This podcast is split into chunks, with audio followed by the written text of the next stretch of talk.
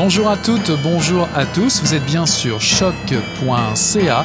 C'est le tome 33, le chapitre 375 de Mission Encre Noire qui commence.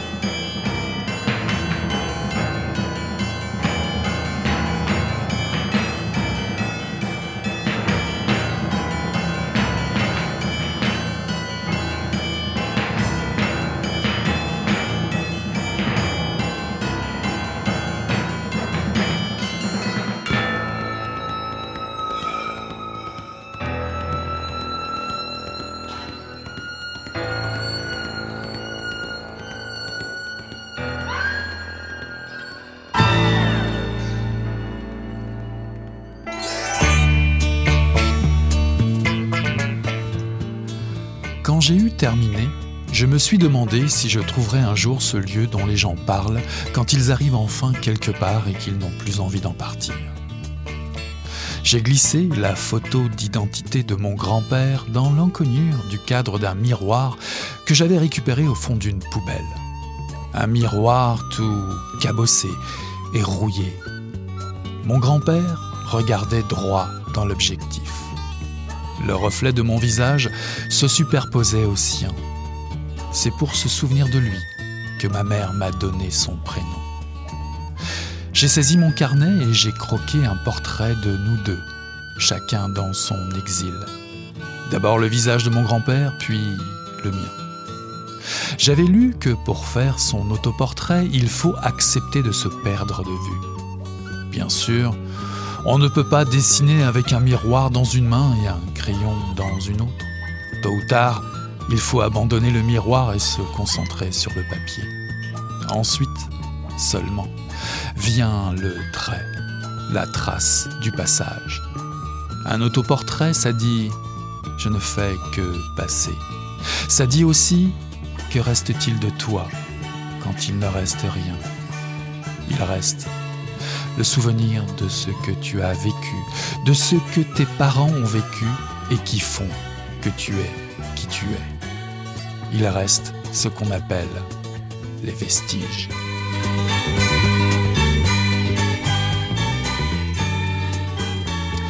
Bonsoir à toutes, bonsoir à tous. Ceci est un extrait de Western Spaghetti par Sarah Ananda Fleury, paru en 2021 aux éditions Le Cartanier dans la série QR. Et vous, dans quelle vie vivez-vous interpelle Turtle dans la première des huit nouvelles qui composent ce recueil. On a beau être blanche, polie, maquillée, en jeans et fausses converse, il faut bien nourrir sa famille malgré son compte bloqué.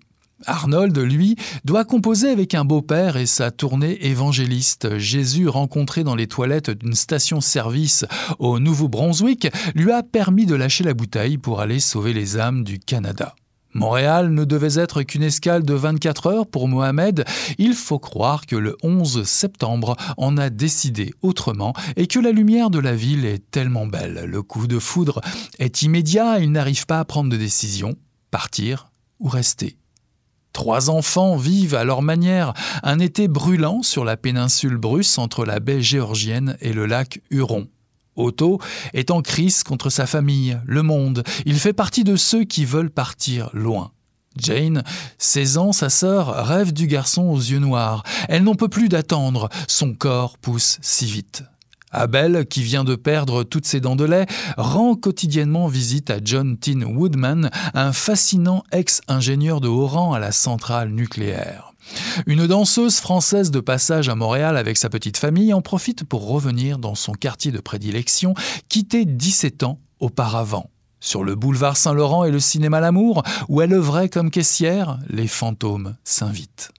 Un homme, veuf, découvre sur une série de diapositives inconnues la double vie de sa femme décédée. Il décide de provoquer son ancien amant en duel.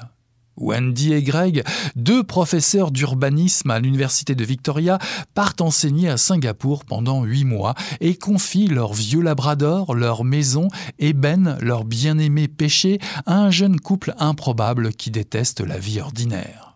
Laura et Paul habitent la réplique exacte d'un chalet suisse sur l'avenue Rockland à Montréal. Cette maison a du style, elle se remarque. Elle a maintenu toute la famille à distance du monde extérieur, lovée dans une intimité qui se révèle, malgré tout, pas si hermétique.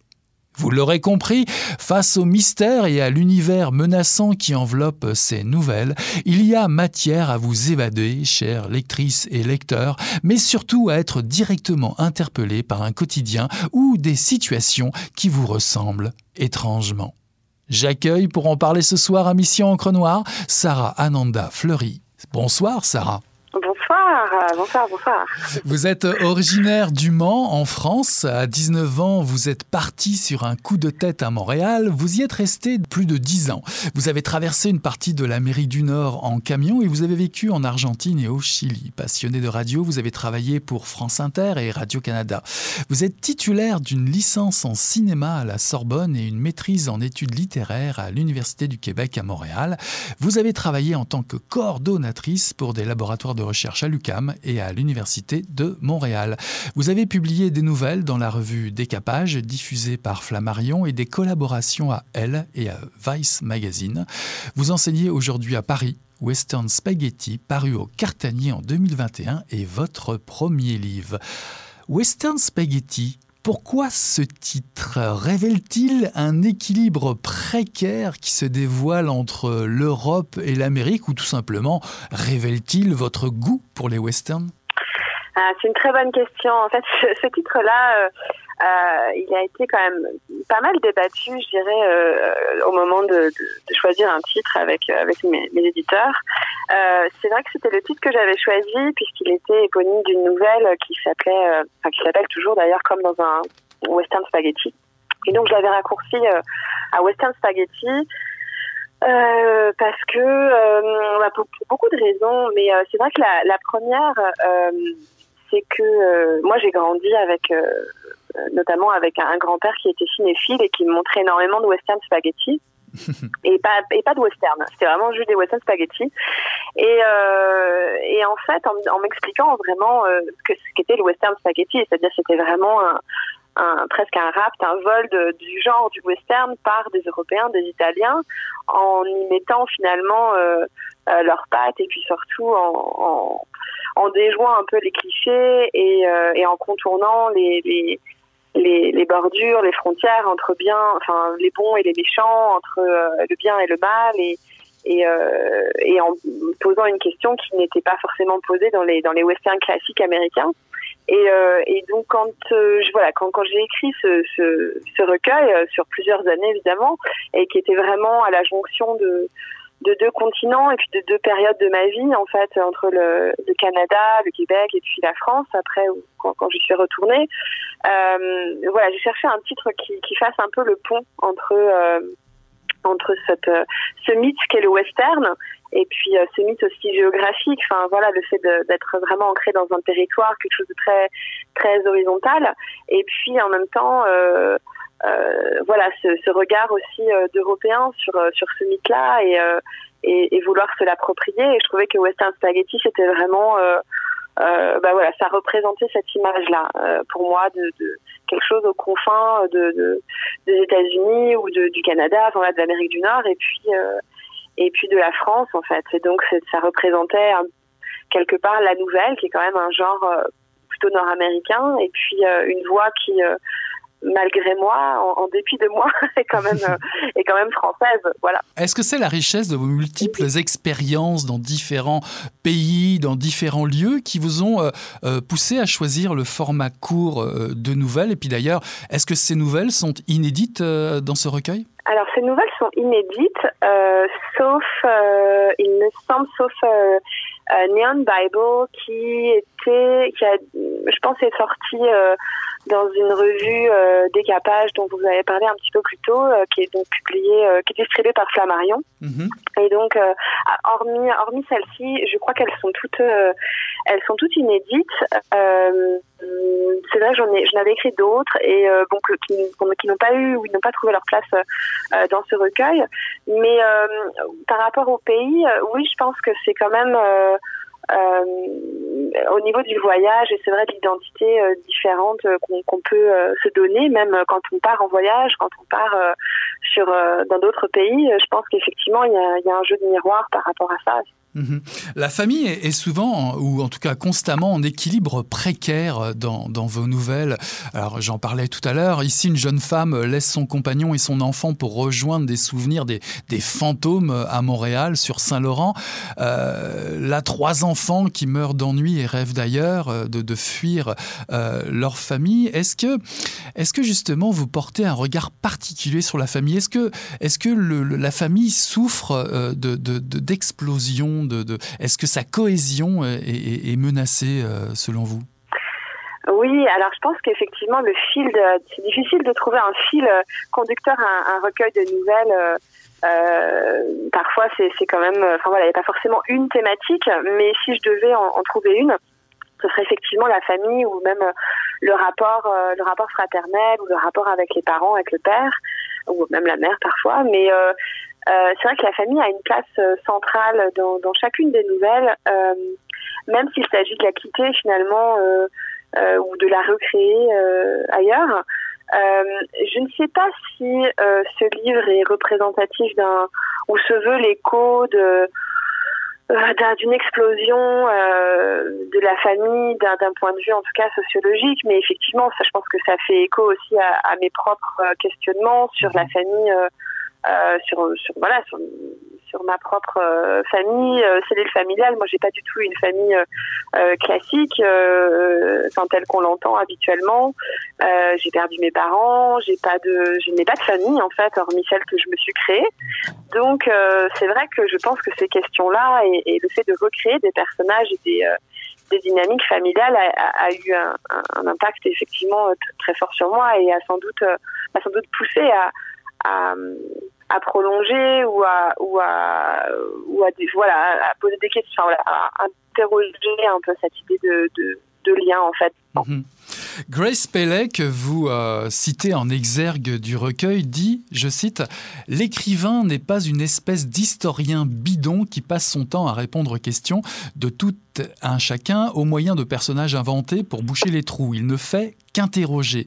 Le monde est-il une source d'angoisse dans votre, écriture? Votre écriture vous permet-elle justement d'interroger ou d'exprimer vos doutes et, vos angoisses? Ben, Vous en parliez pour la famille, mais vos angoisses sur le monde alors déjà, je, je, salue euh, cette citation de Grace Perry, que effectivement une, une autrice de nouvelles principalement et, et de poèmes ou de d'essais euh, plutôt politiques que, j'aime infiniment et qui, qui n'est pas assez connue à mon goût parce que c'est vraiment euh, euh, voilà une autrice que j'aime que j'aime particulièrement.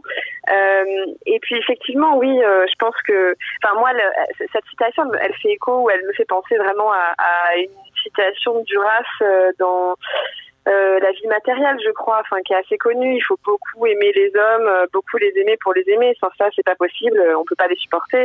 Et je pense que c'est vraiment euh, ma façon de de voilà de d'écrire ou d'investir des, des personnages. c'est ma façon à moi de supporter le monde et, et, les hommes avec un grand H évidemment. Mais c'est c'est je pense que oui, c'est une façon de les aimer avec avec une empathie et une compassion.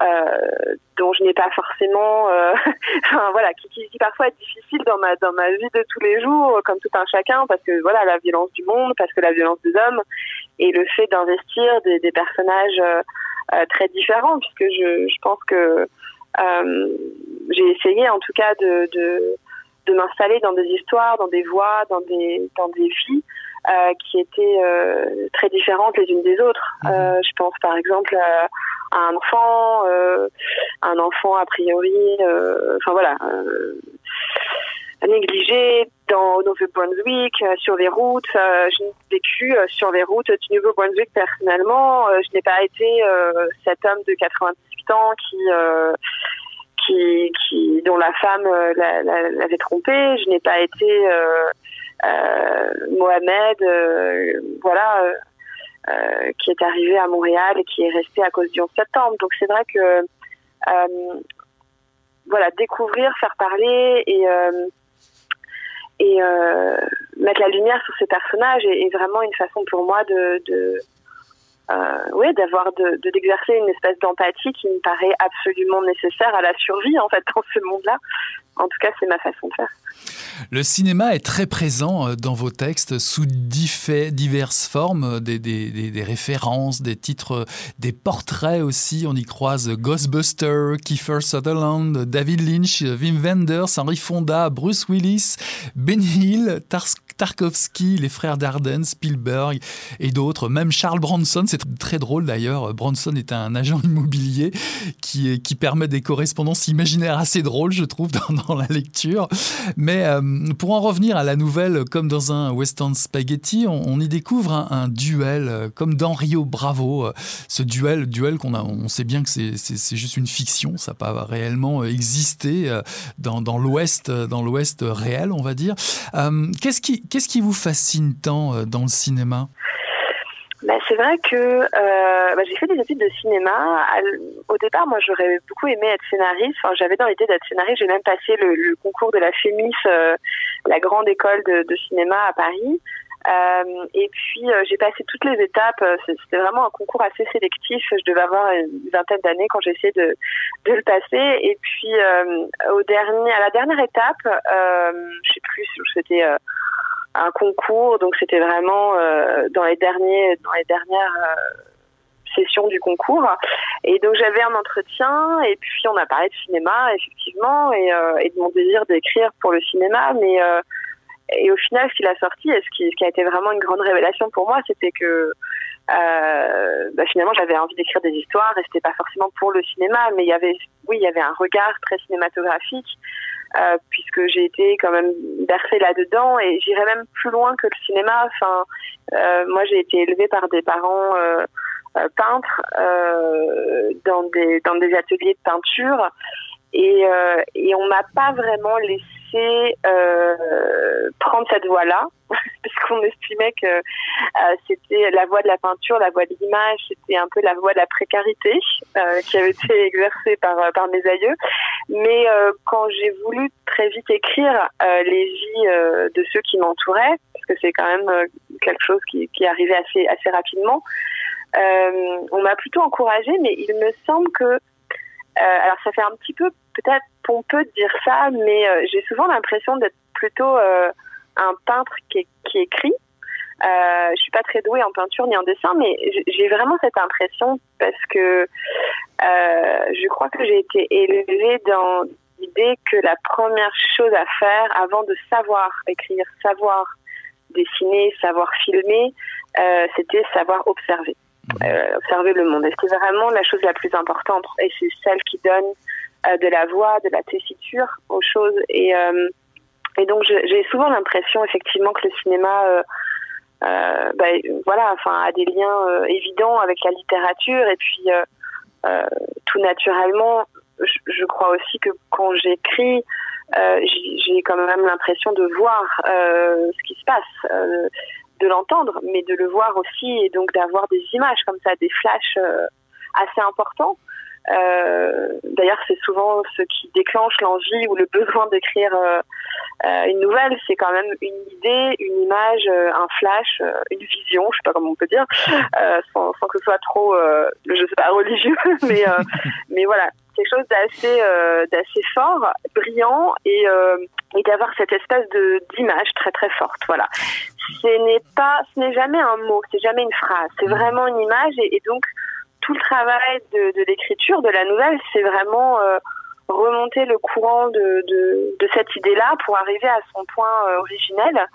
Euh, et puis remonter le, courant vraiment à la nage, quoi, avec essayer de, retrouver la joie et la jouissance extraordinaire euh, que rien n'égale au monde, d'avoir eu à un moment donné une espèce d'idée, d'instinct, de vision, de lumière euh, comme ça dans, dans une espèce de nuit, quoi. Que mhm. cette espèce d'écrit avant l'écrit et qui pourtant se mêle à, à ce qui peut être écrit. Alors comme vous le disiez un petit peu plus tôt, vous ne pouviez pas, vous ne pouvez pas être tous les personnages dont vous parlez. Néanmoins, dans la nouvelle Mohamed Abbé, Abbé pour Haït Baïcha, euh, dans cette nouvelle particulière, euh, le personnage raconte, euh, je dirais, sa vision du 11 septembre. Il témoigne de la chute des tours. Déjà, avez-vous vécu ou comment avez-vous vécu cette situation? Parce qu'il me semble, dans votre biographie, vous étiez en Amérique du Nord à ce moment-là. Est-ce que comme Mohamed, votre monde s'est dédoublé. Est-ce que le portrait de ce personnage euh, reflète un petit peu votre vision du monde qui est devenu finalement très fragmenté, très divisé à ce moment-là? Alors oui, alors Mohamed, en fait, c'est une nouvelle qui a beaucoup changé. Euh, c'est vrai que moi, j'écris, euh, je réécris énormément mes nouvelles. je, décale, je recentre, je change souvent de focale, de personnage. Et longtemps, en fait, Mohamed n'a pas du tout été Mohamed. euh, n'a pas été forcément ce personnage-là. Et c'est au détour d'une conversation amicale. Vraiment, c'est un accident, un accident de la vie, vraiment par truchement que, cette histoire a trouvé euh, à trouver sa, voix à travers euh, Mohamed. Mais à, à l'origine, ce n'est pas du tout raconté euh, par, ce, par ce jeune homme-là. J'ai l'impression que je parle de mes personnages, je parlais de gens qui existent vraiment, mais pour moi, ils existent vraiment. Euh, mais euh, voilà, donc c'est vraiment... C'est arrivé plus tard et c'est vrai que pour moi le 11 septembre alors non j'étais pas je n'étais pas en Amérique du Nord à ce moment-là je, pense que c'était l'année précédente Ouais, c'était l'année d'avant. Et moi, le 11 septembre, je l'ai vécu Enfin, je pense que ma vision des choses rejoint celle quand même de, de Mohamed, même si lui, quand euh, quand le euh, quand le, les, tours s'effondrent, il se trouve à l'aéroport et du coup, il est il est coincé là-bas, il est vraiment au cœur de, l'action puisqu'il est coincé à l'aéroport. Mais non, moi j'étais juste dans un café, je m'en souviens très bien, mais c'était euh, euh, voilà, je j'ai pas eu l'impression que mon monde s'était dédoublé, euh, mais que c'était quand même la fin d'un siècle, la fin d'une époque. Euh, mais je ne suis pas sûre de l'avoir réalisé à, ce moment-là. Euh, je pense que c'est bien plus tard. Je sais pas, j'en parlais la dernière fois avec une amie et je me disais que pendant longtemps, euh, le présent a juste été la continuité de, de, du passé. Enfin, je veux dire, je vivais dans la même époque que que que celle de ma jeunesse. C'était juste une continuité. Et puis aujourd'hui, j'ai vraiment, euh, quand je me retourne un peu, j'ai vraiment l'impression d'habiter dans euh, dans une autre époque complètement. Et puis euh, et, et qu'il y a une cassure en fait, effectivement, à l'aube à l'aube des années 2000 et puis sans doute une autre une autre plus tard je pense qu'on vient qu'on vient de vivre d'ailleurs, mhm. euh, même si on est tellement le, le nez dedans qu'on ne réalise pas. Mais je pense qu'il y a vraiment euh, euh, voilà, le monde s'est dédoublé euh, aussi ces dernières années. Donc peut-être que cette histoire fait aussi écho à ça. Alors, Mohamed vit ce moment-là particulier euh, du côté de Montréal, du côté de l'Amérique du Nord.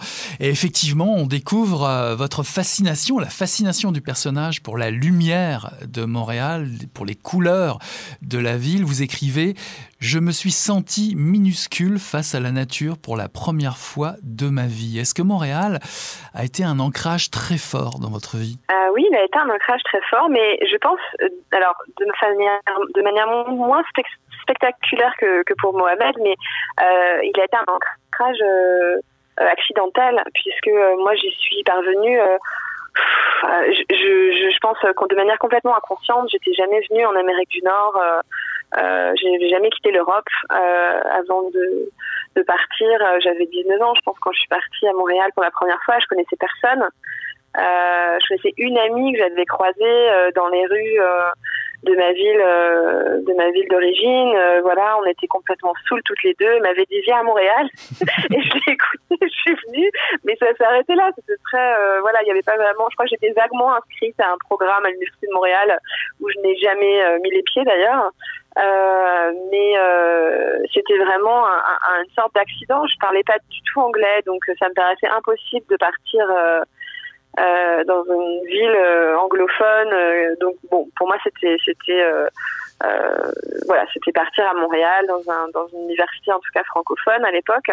Mais, mais je ne connaissais rien, j'étais complètement enfin c'était pas comme voilà c'était pas comme maintenant je pense où il y a énormément de Français qui viennent qui viennent à Montréal qui envahissent même Montréal apparemment mais mais c'est vrai qu'à l'époque c'était c'était quand même beaucoup plus rare et et, je pense que Montréal a, a été un énorme choc effectivement dans mon dans mon rapport avec la nature, puisque jusqu'alors, euh, je n'avais connu que la campagne. Et euh, la campagne et la nature, ce n'est pas la même chose. Euh, la campagne, pour moi, c'était vraiment les sorties du dimanche dans une espèce de, de campagne de bocage, c'est-à-dire avec des champs bien délimités, des petites haies, des trucs. voilà, c'était c'était mon paysage sartois ou normand ou même breton.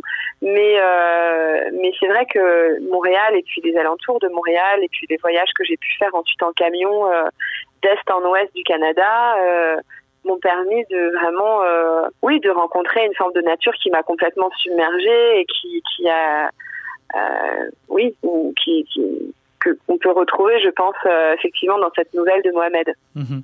Alors, une autre référence à laquelle j'ai pensé, qui, à mon sens, euh, est, évidente, c'est une référence à Raymond Carver, euh, l'écrivain, qui dit, je cite, Dans un poème ou une nouvelle, on peut décrire des objets parfaitement triviaux dans une langue on ne peut plus banale, mais d'une grande précision, et doter les dits objets d'une force considérable et même confondante.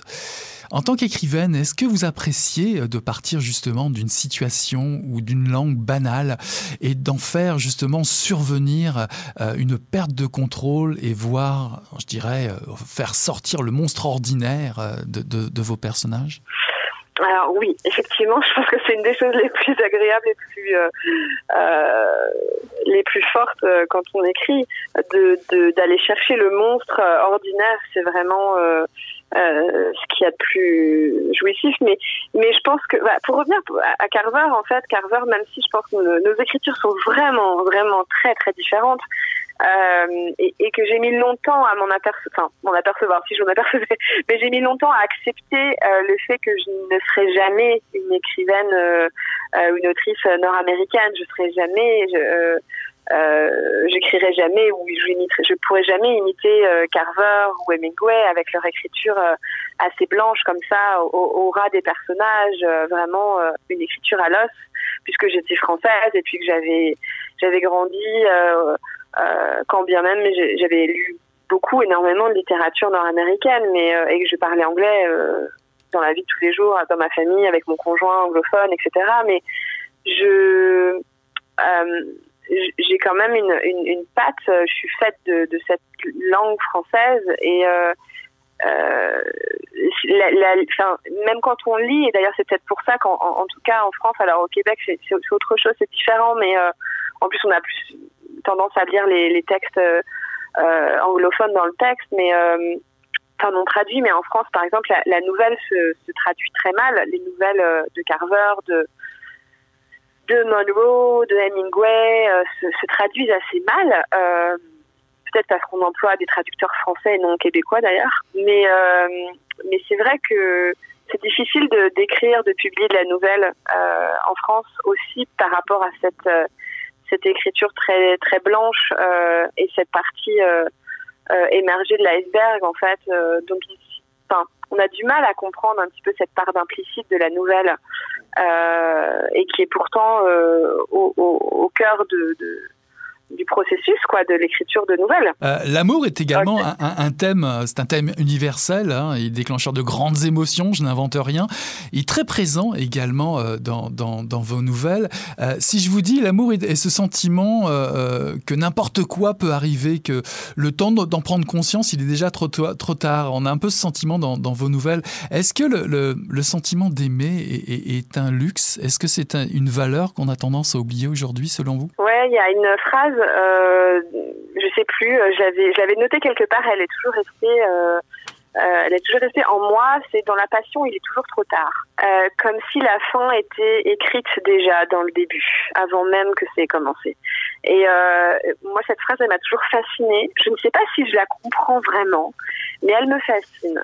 Et je j'irai pas. Alors, je vais pas faire des grands discours sur l'amour parce que euh, je suis vraiment, euh, je, je n'y comprends pas. Voilà, je comprends rien non plus. Mais euh, euh en tout cas, l'amour des hommes et l'empathie et la compassion, ce dont je parlais en citant Duras quand elle disait qu'il faut vraiment beaucoup, beaucoup, beaucoup aimer les hommes pour les aimer. je pense que effectivement, ça se situe. Ouais, c'est quand même un point de départ dans l'élan d'écrire des personnages ou, ou ou, de les déployer dans un paysage quoi. Enfin sans cet amour là euh, je pense que ce, ce, serait ce serait une écriture beaucoup plus sèche et beaucoup plus euh, voilà. Peut-être sans doute peut-être plus dure je sais pas. Peut-être que euh, quelquefois j'ai l'impression que je suis trop je suis trop compatissante j'ai trop d'empathie pour mes personnages et, et, je devrais sans doute plus les je devrais peut-être les, les, malmener un peu plus et les, leur faire traverser des plus un peu plus d'horreur que je le fais. Parce que j'ai toujours envie de les sauver quand même malgré leur euh, leur incompétence et leur euh, faillibilité. Quand c'est vraiment euh, voilà alors pour finir, ce qui m'a fait euh, penser à Raymond Carver, c'est que la plupart de, vos fins sont des fins ouvertes, en suspens, en attente, comme dans la vie finalement. Euh, est-ce qu'il y a pas, est-ce qu est, -ce, est -ce que ça existe les happy end bah, en fait, moi, j'aime pas trop, je vais vous dire la vérité, j'aime pas trop les nouvelles à chute, ce qu'on appelle les nouvelles à chute, les nouvelles euh, vraiment euh, pof, pof, pof, souvent des nouvelles euh, peut-être même fantastiques ou euh, moi qui me font penser euh, euh, je sais pas des nouvelles que j'ai pu lire même à, l'école de Orla ou des choses comme ça. Euh, je suis pas tout à fait fan de ça parce que j'ai l'impression qu'une nouvelle c'est vraiment euh, c'est un peu comme l'herbe ça pousse par le milieu au milieu des choses. Et donc on est vraiment au milieu à un moment donné d'une vie. Et on prend cette on, coupe un peu la bobine, comme une bobine de, film. On coupe, allez, quelques images, hop, d'un moment euh, euh, très important de, la vie d'un personnage, un moment où il se trouve au précipice de quelque chose, au, carrefour d'une décision, euh, et, on analyse, on espèce on, essaie de, comprendre sa vie entière, ramassée dans un moment. Donc une fin, euh, bah, à moins que le personnage ne meure finalement, mais euh, il n'y a pas de fin possible. Et c'est vrai que Carver, pour revenir à lui, euh, moi c'est vraiment le la première, enfin le, le premier auteur de nouvelles que j'ai lu qui m'a bouleversée. Euh, c'est vrai qu'avant euh, de lire Carver, cette première nouvelle de Carver qui était, je crois, euh, euh, je crois que c'était Fat ou c'était Cathédrale, je sais plus. Sont d'ailleurs toutes deux des nouvelles à fin ouverte, euh, surtout Fat. Euh, eh bien, je n'avais lu des nouvelles que euh, dans un cadre plutôt scolaire. J'avais jamais vraiment accroché. Euh, je comprenais pas vraiment l'intérêt de la nouvelle. Pour moi, c'était un espèce de sous-genre, quelque chose de suranné, presque d'exercice de style.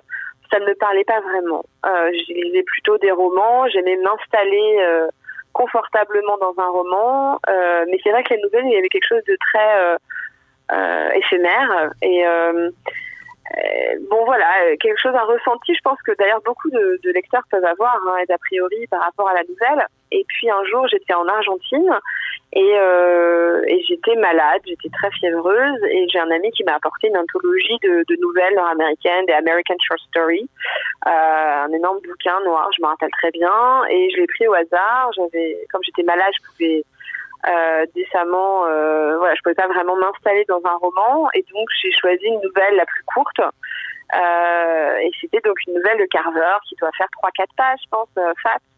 Et, et ça a été une, un choc complètement, un, un choc complet. C'était, j'ai rarement eu avant ou après des, des, des, chocs. Enfin, si j'en ai eu, mais c'est voilà, il se compte sur les doigts d'une main des chocs littéraires comme comme celui-ci. Et, euh, et c'était vraiment cette façon euh, qu'a Carver justement de de parler d'une d'une vie entière juste en quelques dans une scène de, de une scène de vie et avec cette fin ouverte et je crois dans cette nouvelle d'ailleurs la dernière phrase c'est euh, euh, elle sentit que quelque chose allait arriver cet après-midi là mmh. on ne sait pas mais on comprend que bon, en fait elle va se barrer qu'elle va changer de vie qu'elle a compris qu'elle était voilà enfin c'était et euh, voilà pour moi cette fin ouverte elle est vraiment euh, à la fois porteuse d'espoir et, euh, et elle de toute façon inhérente au genre de la nouvelle. Je, je, je pense que on peut difficilement faire faire sans. Il y a des instants clés où tout peut basculer dans une vie. Huit voix se racontent et témoignent ici dans une collection de nouvelles esquisses. Un premier recueil de nouvelles Western Spaghetti par Sarah Ananda Fleury, paru en 2021 aux éditions Le Cartanier dans la série QR. Merci d'être venu nous rendre visite à Mission Encre Noire, Sarah.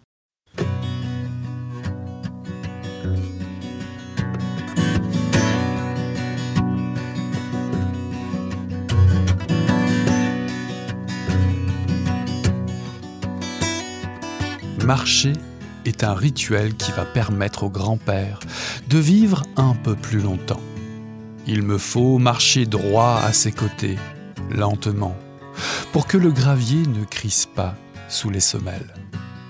Il faut marcher en direction de la grande route, prendre la petite pile de lettres et de chiffres cachetés, revenir par le chemin de gravier vers la maison identifiée d'un 5, d'un 9, d'un 0 les jours de rhumatisme, il m'envoie chercher seul le courrier et j'y vais sans tarder, en comptant d'un à dix, puis d'un à dix encore, jusqu'à ce que je sois revenu au pied de la porte blanche en aluminium. Enfant, je voulais croire que la santé se recouvrait en sortant de chez soi et en allant récupérer le courrier. Je croyais que les piles de lettres, d'adresses, de noms et de prénoms rassemblées dans un paquet bien serré pouvaient prolonger la vie un peu plus. 10, 15 ans peut-être, pour le grand-père, ça aura été 21 ans.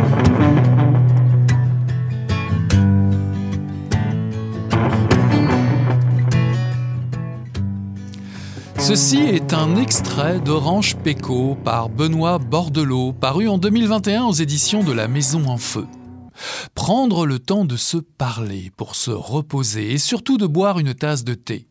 À travers le regard de l'enfant, Benoît Bordelot réinvente le territoire de ses souvenirs, celui de la mémoire du défunt grand-père, des lieux habités, des objets déposés ici et là, comme des liens éternels en lutte contre les engrenages de l'oubli. L'auteur redécouvre un immense plaisir à arpenter les mots, déambuler parmi les objets, nommer les gestes, à mettre ses pas dans ceux de son grand-père comme dans ceux de voisins, de gens ordinaires croisés dans un décor autrement plus urbain. Par contraste, on y trouve une forme d'apaisement et de réconfort, comme remarcher avec cet homme sur sa terre ou converser tranquillement le temps de boire ce thé noir comme avant. Dans Orange Péco, on observe le quotidien pas à pas. La mémoire de l'adulte se confronte aux souvenirs angoissants de l'enfance qui, elle, était plutôt une affaire de ligne à ne pas franchir. Délicatement, l'auteur déplie un à un des morceaux choisis d'une vie solitaire en héritage, alors rangés dans de petites boîtes de photographie. De ces éclats surgit parfois le vide des lieux car la mémoire, on la porte sous le larynx, là où se loge le nœud des émotions, celle-là même à qui seule l'écriture peut redonner voix. Installons-nous à table ce soir à Mission Encre Noire, une tasse de thé noir fumant en compagnie de Benoît Bordelot. Bonsoir Benoît. Bonsoir. Vous êtes originaire de Buckingham, en Outaouais. Votre démarche de création allie flânerie, euh, texte et photographie. Vous avez participé et animé à de nombreux projets collectifs à retrouver sur le web. Et vous êtes actuellement agent de recherche à l'Université du Québec à Montréal. Orange Picot est votre deuxième livre. Gabriel Giasson-Dulude et Elias Canetti sont cités en exergue de ce recueil. Pour résumer, je vais dire, regarde sous la peau, tout lieu qui te permet de former des phrases est intact. Ces deux bouts de poèmes mis bout à bout nous invitent à juxtaposer l'intime et le dehors. Pouvez-vous nous éclairer sur ce qui a donné lieu à votre démarche?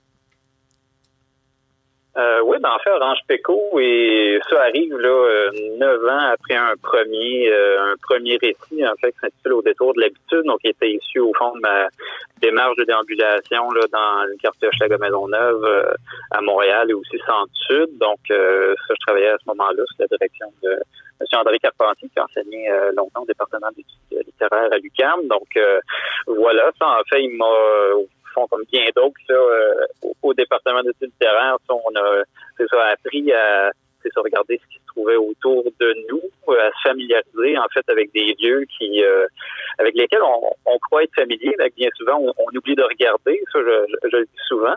Donc euh, en fait, ça, Orange Péco, donc c'est ça, c'est un peu issu de ce, rassemblement-là de de textes qui portaient, oui, sur l'enfance, qui portaient sur mes déambulations euh, à Montréal, mais qui, euh, c'est ça, bon, au début de la pandémie, euh, bon, j'avais un petit peu plus de temps sur les bras pour me consacrer à l'écriture. Donc, euh, c'est ça, en fait, en, rassemblant ces, ces morceaux-là, essentiellement, ces fragments-là qui s'étalent sur à peu près euh, une période de 8 à 9 ans. Euh, ben, ça, ce que j'ai découvert, c'est qu'il y avait une certaine unité de, de ton dans tout ça. Et puis, euh, c'est ça, il y, avait quand même des beaucoup d'éléments, en fait, dans ces, ces textes-là, oui, de facture plus urbaine, qui euh, appelaient une certaine nostalgie, j'imagine, de l'enfance, une certaine solitude qui était euh, d'une part appréciée et d'une certaine manière euh, convoitée. Euh, alors c'est c'est ça, j'ai l'impression qu'il y a une comment dire, et, je, sens déjà que je, je dérive allègrement.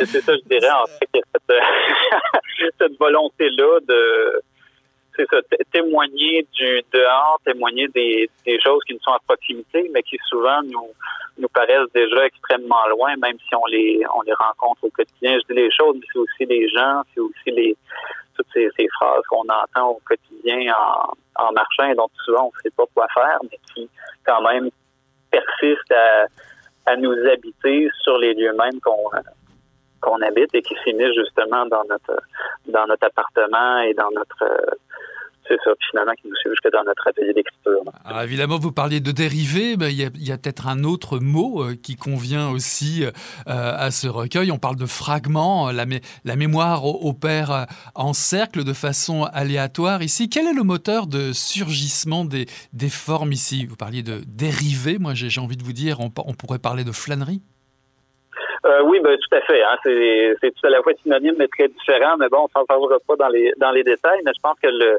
le, moteur, en fait, de, de, ces fragments-là, je ne sais pas si on peut parler de moteur, mais en fait, le, motif de surgissement, c'est vraiment les, les, les, détails. Des fois, c'est des, des tournures de phrases qui soudain vont hop en, en train de faire le souper, etc. Ben, ça, ça émerge. on, on s'aperçoit que bon l'esprit a sa propre euh, suit son propre chemin alors qu'on est occupé à, autre chose. Donc évidemment, on n'est pas dans dans dans, dans un roman. Hein. On, comprend assez vite qu'il faut euh, accepter le, le, de lecture qui en est un d'errance, euh, lui aussi. Alors ce motif de surgissement-là, je dirais que c'est vraiment le détail plutôt qu'une vision d'ensemble des choses. Et donc, au fil de la lecture, bien, on saute d'un élément à l'autre. Il y a énormément de rappels qu'on se trouve à la campagne, qu'on se trouve euh, dans un texte qui, parle plutôt de, bon, quartier que j'apprécie énormément, qui est Hochelaga, mais qui est jamais nommé pour différentes raisons, parce que je voulais pas que ça soit nécessairement euh, associé à un lieu particulier. Euh, je voulais que les lecteurs, les lectrices puissent s'approprier aussi ces éléments-là. Donc, il y a une certaine architecture, en fait, des textes qui laissent énormément de place. Avant toute chose, je m'en voudrais de ne pas nommer euh, la magnifique couverture signée Alexa Perchemal, euh, couverture du recueil Orange Péco, qui suggère un espace euh, familier, un fond de cour, une cabane. Un endroit où vous allez nous parler de deuil, bien sûr. Euh, vous dites, le deuil, c'est un rafistolage de presque oubli qui se brise par à-coups dans l'ordinaire. De quoi est fait ce deuil euh, Vous dites, le deuil commence avec l'effacement. Euh, vous dites, le deuil commence avec l'effacement des lettres. Il faudrait les emballer elles aussi comme le cœur. Ouais, ben en fait, bon, ça pour faire une longue histoire courte, ben ça évidemment, ça, ce texte-là parle du, deuil de mon grand-père, donc c'est qu'il y a eu des, des problèmes cardiaques, bon, des générations progressives, etc. Mais tu sais, c'est pas tant la maladie qui est importante que cette cette perte-là, finalement, de l'autre, à travers la perte de ses, propres moyens. Donc, comment dire, euh, ce, ce rafistolage de presque oubli, hein, on est, euh, je voulais pas qu'Orange Péco, justement, devienne une espèce d'opposition entre euh, ville et campagne. Ça aurait été un peu facile, un peu cliché, mais il reste que je voulais que cette, ce, deuil-là, finalement, cette femme, à travers ces déambulations-là, à travers ces marches-là qui étaient euh, faites chaque matin quand j'étais avec mon grand-père jusqu'à la boîte aux lettres, euh, parce que le médecin avait dit que c'était bien important, parce que sinon, bon, voilà. il était pour être en proie à d'autres à d'autres soucis. Donc, pour moi, il y a eu une association, très, très, très jeune, à cette, cette action-là de marché qui était garante d'une bonne santé ou du moins d'une préservation de ce qui est encore là, euh, en termes de capacité, en termes de, de, de possibilité d'agir. Euh, alors, c'est, presque oubli là, ben c'est, un peu ça. Bon, j'ai, comment dire, ce rafistolage de presque oubli, c'est oui, une inquiétude d'oublier hein, cette personne-là qui, qui l'a été. Euh, c'est une personne extrêmement aimante, très très terre à terre aussi, très drôle. Euh, mais ça, j'ai, vécu ça à distance dans mon cas. Donc, il est clair que ça joue un peu euh, tout au long du recueil, cette distance-là, il y a donc un rapprochement qui veut se faire. C'est ça, je crois qu'on est tous un peu en proie, à différents moments de notre vie avec cette espèce de crainte-là de, hein, ne, pas euh, se souvenir adéquatement des choses, de ne pas être en train de, comment dire, de, de, de faire ben, c'est de faire acte de mémoire. Et si c'est pas pour nous-mêmes, en fait, c'est pour les gens qui nous entourent, c'est pour les gens qui qui sont eux-mêmes en train de trouver leur chemin euh, à travers tout ça. Donc, Une chose est sûre, c'est que euh, vos lectrices et vos lecteurs vont prendre un très grand plaisir à flâner à vos côtés euh, dans ce recueil. Pour revenir à la mémoire, la mémoire dans ce recueil, auditeur, auditrice, est tissée de choses simples, lumineuses. L'odeur du foin sec, du savon Ivory, de paparman, de pastivix, de planches humides, de pain grillé, du pain beurre trempé dans le sirop et, et, et, et l'odeur du journal. La mémoire involontaire est-elle le principe organisateur de, vos, de votre idée pour, pour l'écriture ou de ce livre? Est-ce que la mémoire est si involontaire que ça? Je ne sais pas. il est clair qu'il y a eu, euh, bon, dans le travail de réécriture, il y a eu quand même énormément d'élagage. Je veux dire, le, le Orange Péco, le résultat de, de coupures et de coupures et de, de rassemblement de morceaux. En fait, euh, ma, démarche est assez simple. Je prends des notes, j'accumule les, les, morceaux, on les combine. Euh, et puis, on, finit en fait à, trouver par tâtonnement en fait son chemin dans l'écriture. Donc, la posture est un peu à cette image-là de l'accumulation et puis de la comment dire, de cette volonté aussi de concentration-là, peut-être de la mémoire. Mais il y a aussi cette volonté de rendre le, le, le, matériau réel le plus dense possible au sein de l'écriture, bien que ça soit des, des, fragments qui des fois sont extrêmement courts, mais qui veulent le plus simple possible. Et puis souvent un peu abstrait, j'ai l'impression. Euh, mais en même temps, ça, ça, laisse de la place pour les, les personnes qui en fait, pour t'approprier le, le livre et puis le réinvestir, en fait, par la suite dans, dans son propre quotidien. Alors, Alors pour reprendre vos mots, euh, les lieux, nous les portons en nous, quelque part sous le larynx. Pour qu'il y ait matière à écrire, comment dénouer ce, ce nœud qui empêche la respiration, qui menace euh, la voix? Euh, ben, Je pense qu'il faut, se forcer à écrire. Hein. Euh, bon, peut-être pour recadrer un peu, pour comment dire, défaire les nœuds. Dans mon cas, ça a été beaucoup de comment dire, beaucoup de descriptions de photographies, dont j'ai, bon, ma grand-mère a dit, bon, ça tente de, fouiner là-dedans. Bon, il y avait des documents de cession des terres agricoles, donc euh, il y avait ça, il y avait des documents, bon, de, d'exercices de, physiothérapie qui étaient dans la fameuse boîte en question. Donc, il y a beaucoup de vrai là, dans, dans ce qui est écrit au final. Euh, ceci dit, le travail justement de prendre le temps de regarder ces photographies-là, qui sont pas nécessairement toujours liées au grand-père, ni liées à ma vie, mais qui se retrouvent là, oui, euh, par hasard, peut-être de manière involontaire, parce que bon, il y a des papiers qui se sont qui se sont mélangés avec le temps, qui se sont retrouvés dans mes mains.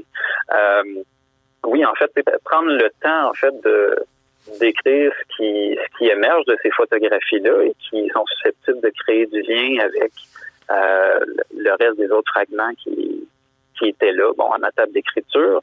Euh, mais aussi, tu sais, oui, ben, énormément de lecture, oui, sur ces, ces lieux-là tu sais, que, que, que j'habite, oui, en ville, mais ce qui, ce qui m'a frappé quand même, c'est au courant de la l'écriture, c'est qu'il y avait tellement peu de textes auxquels j'avais accès c'est par rapport aux lieux que j'ai durant l'enfance. Je dis, bon, euh, Buckingham, euh, Masson-Angers, ça n'a pas été très, très investi euh, dans la littérature québécoise.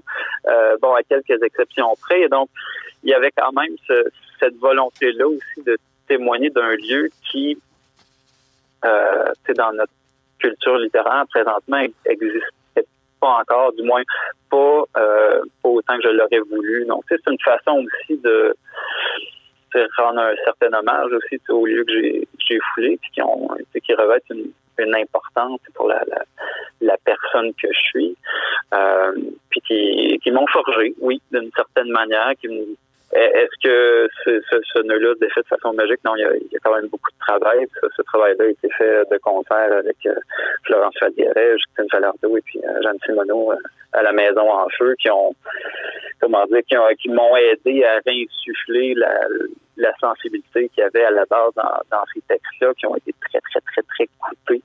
Euh, quand, quand, je leur ai remis la première version du texte. Donc ça, ce travail-là avec elle, ça a été très, très très apprécié au sens où ça a permis de partager mon atelier d'écriture, de retrouver en fait le, la, la, le, plaisir de ce partage-là, ce qu'on peut avoir quand on suit nos cours à l'université ou qu'on discute euh, bon, avec nos copains autour d'un café. Euh, la, marche, euh, marcher, j'aimerais y revenir un, temps, vous en parlez quand même beaucoup depuis le début de cette entrevue. Marcher est un rituel que vous partagez euh, dans le livre avec euh, votre grand-père, puis ensuite seul, celui d'aller chercher par exemple un journal à la boîte aux lettres. De quoi est fait votre rituel de marche? Vous écrivez La marche comme un acquiescement serein à ce qu'il y a de seul en nous pour le plaisir ou la folie de celui qui glisse ses phalanges sur la pulpe du jour. C'est quoi la marche pour vous? C'est quoi ce rituel?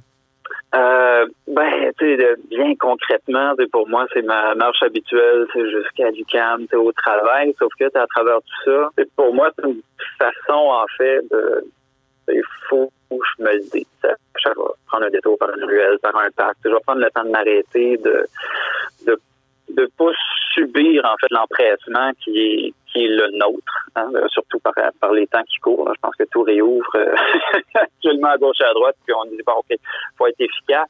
Donc, c'est pour moi la marche, c'est une, résistance à la productivité, à l'efficacité. Je pense une réappropriation d'un d'un temps à soi, et puis c'est se permettre aussi ce comment dire, c'est se donner le luxe d'un d'un déséquilibre aussi. Bon, André Carpentier disait toujours, euh, bon, marché, c'est quoi essentiellement? C'est euh, perdre ton équilibre puis toujours le rattraper. Donc, je pense que dans la forme des textes que je propose, il y a, un peu de ça aussi. Hein. C'est des forces de la littérature, du moins l'intérêt que j'y trouve, c'est que c'est justement une manière euh, de, créer du lien, euh, de, de, se refaire une communauté. Je crois beaucoup au collectif.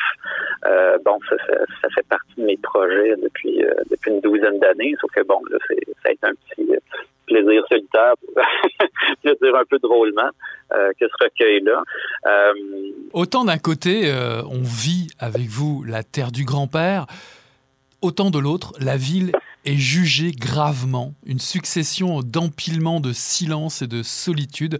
Pourtant, vous entretenez une affection particulière aux attitudes, à ceux et celles qui confèrent aux objets perdus une importance secrète et, primordiale. Est-ce que la ville vous inspire autant? Est-ce que la ville vous inspire de la même manière? C'est ouais, une question particulière. Je ne sais pas si je, juge la ville gravement. Euh, peut-être en fait que c'est euh, le fait qu'il y a quand même un certain anonymat dans, les fragments plus euh, plus urbains, ça c'était quand même voulu. Je, voulais cette distance-là euh, dans les textes.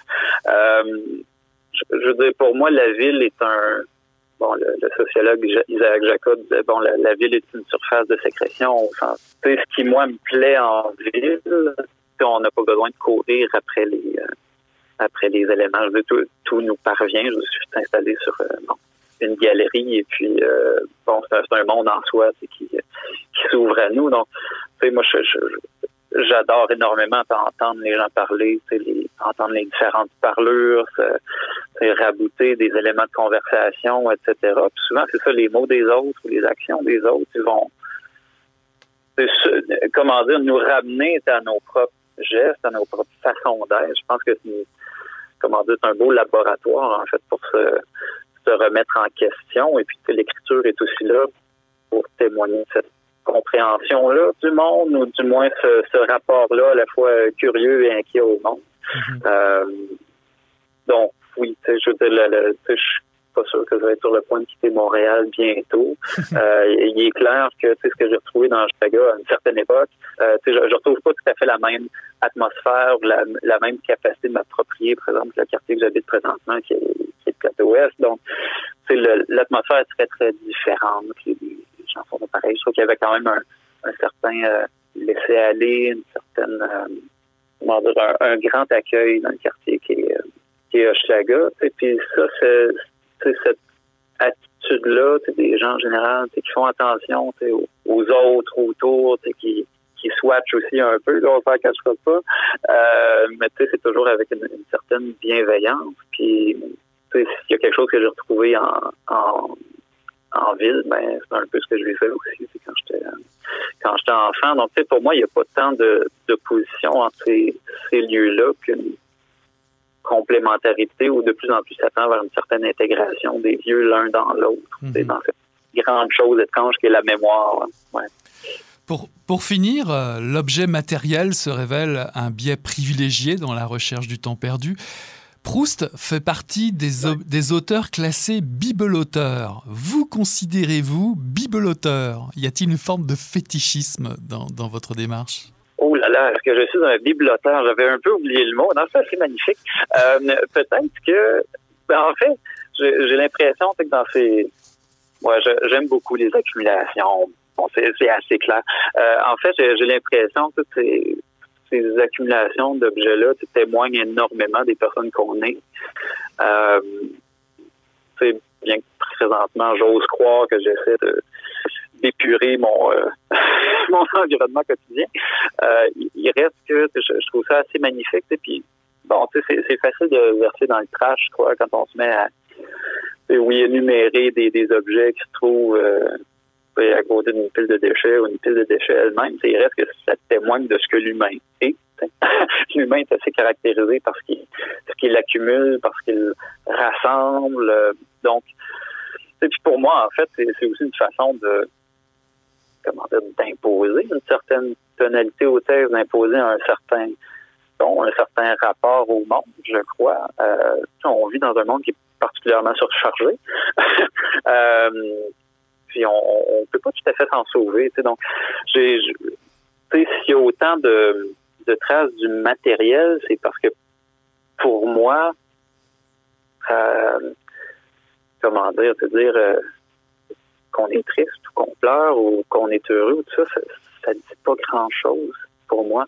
Euh, tout ça est, assez étranger du côté des émotions et je crois que souvent il y a façon de dire beaucoup plus sur un, un état d'esprit ou sur une euh, comment dire sur une vie en témoignant de ce qui est là directement devant soi. Euh, donc sans nécessairement aller dans la psychologisation du narrateur, du personnage. Hein, une des remarques que mon une de mes éducatrices avait fait, c'est le narrateur dit tellement de choses, mais on n'y a pas accès. On, hein, c'est un peu un centre vide qui, qui, se déplace et puis qui se, qui se définit en fait en fonction de, ses souvenirs, en fonction de ses, des choses et des gens qu'il croise, beaucoup des gens qu'il croise. Euh, donc oui, c'est ça. Je pense que, en tout cas, je, je suis probablement bibliothécaire dans un mais du moins avec un rapport très très sain euh, au consumérisme, euh, j'ose le croire. c'est vrai. Voilà un livre qui vous laisse le temps de savourer, de respirer, de retrouver un endroit familier, de faire des provisions de souvenirs pour les mauvais jours. Orange Péco par Benoît Bordelot, paru en 2021 aux éditions de la Maison en Feu. Merci d'être passé à Mission Encre Noire, Benoît.